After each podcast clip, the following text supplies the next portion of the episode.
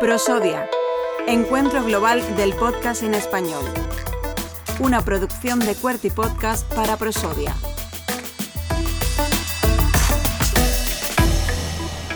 Y en nuestro apartado de Voice Letter eh, es el momento de recibir ahora a José María Martín García. José María, muy buenas. Hola, ¿qué tal Manuel? Bueno, José María, estamos ahora en el Polo de Contenidos Digitales de Málaga, disfrutando de Prosodia en esta segunda edición y, has tenido oportunidad de estar en el espacio QWERTY hablándonos de, Anguita y Julio. Sí, Anguita y Julio es el podcast narrativo de no ficción que hemos elaborado eh, Marta Jiménez, mi compañera y yo, eh, junto a Izaskun Pérez, que es la productora ejecutiva del podcast, para el diario.es y Cordópolis. Son dos medios digitales que dieron el paso de integrarse en esta aventura del, podcast y lo hicieron a través de, de, este documental sonoro de seis episodios en el que contamos pues la vida de, Julio Anguita con el enfoque de no solo contar al Anguita ya conocido, sino también al Julio más desconocido. Una manera de descubrir un relato eh, y también habéis podido contar los secretos de esa producción en cuadernos de, producción dentro de, Espacio Cuerti. Sí, eso ha sido muy interesante porque compartir con compañeros del sector eh, cómo hicimos el, documental, yo creo que ha sido eh, para nosotros muy enriquecedor por, por desvelar un poco las costuras internas del propio formato, eh, lo que ocurrió en todo el proceso, especialmente eh, la dificultad para gestionar una gran cantidad de material que teníamos gracias a la documentación ingente que conseguimos, con más de 40 entrevistas y con acceso también a audios de intervenciones de Anguita en muchos momentos de su vida. Claro, porque entiendo que en ese momento cuando te pones a analizar el cómo se ha desarrollado esa producción, pues es muchísimo más laborioso.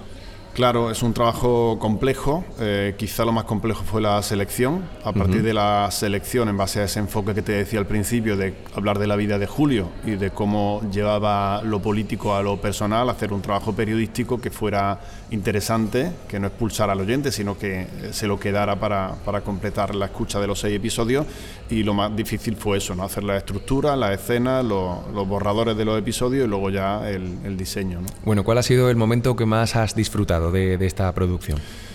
De la propia producción en sí, yo creo que la capacidad que tiene el podcast narrativo de no ficción y, proyectos como este, de esta envergadura, para dedicarle un tiempo a, ese trabajo. ¿no? Yo he trabajado muchos años en la radio y Marta también, y eso provoca que la radio es todo muy ágil y poco tiempo para pensar. Sin embargo, con un proyecto de esta envergadura, un año y medio de trabajo permite hacerlo. De la fase de esta mañana, de, compartir con, los compañeros eh, la experiencia, lo más enriquecedor, como te decía, ha sido ese tramo de preguntas donde nos eh, cuestionaban pues curiosidades y como por ejemplo pues por ejemplo, cómo, cómo decidimos eh, esa estructura, ¿no? Cómo después de tener eh, un documento por escrito con las transcripciones con más de 1.500 páginas, ¿no? Después de 40 entrevistas, algunas de dos y tres horas de duración, ¿no? Pues cómo hace una estructura, ¿no? Eso lo hemos contado esta mañana, sería imposible repetirlo ahora, ahora aquí. Entiendo que en cuanto a volumen de datos podríamos estar hablando de meses y meses, ¿no? Eh, eh, recopilados en, un formato sonoro.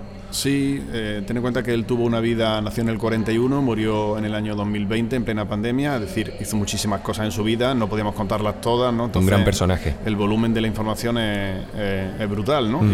Y, la dificultad es esa, ¿no? La de seleccionarlo, ¿no? Oye, y este ambiente, el hecho de encontrarte aquí con más compañeros, tanto a nivel académico como profesional, al final todos profesionales unidos en torno a este mundo, el podcast, el audio.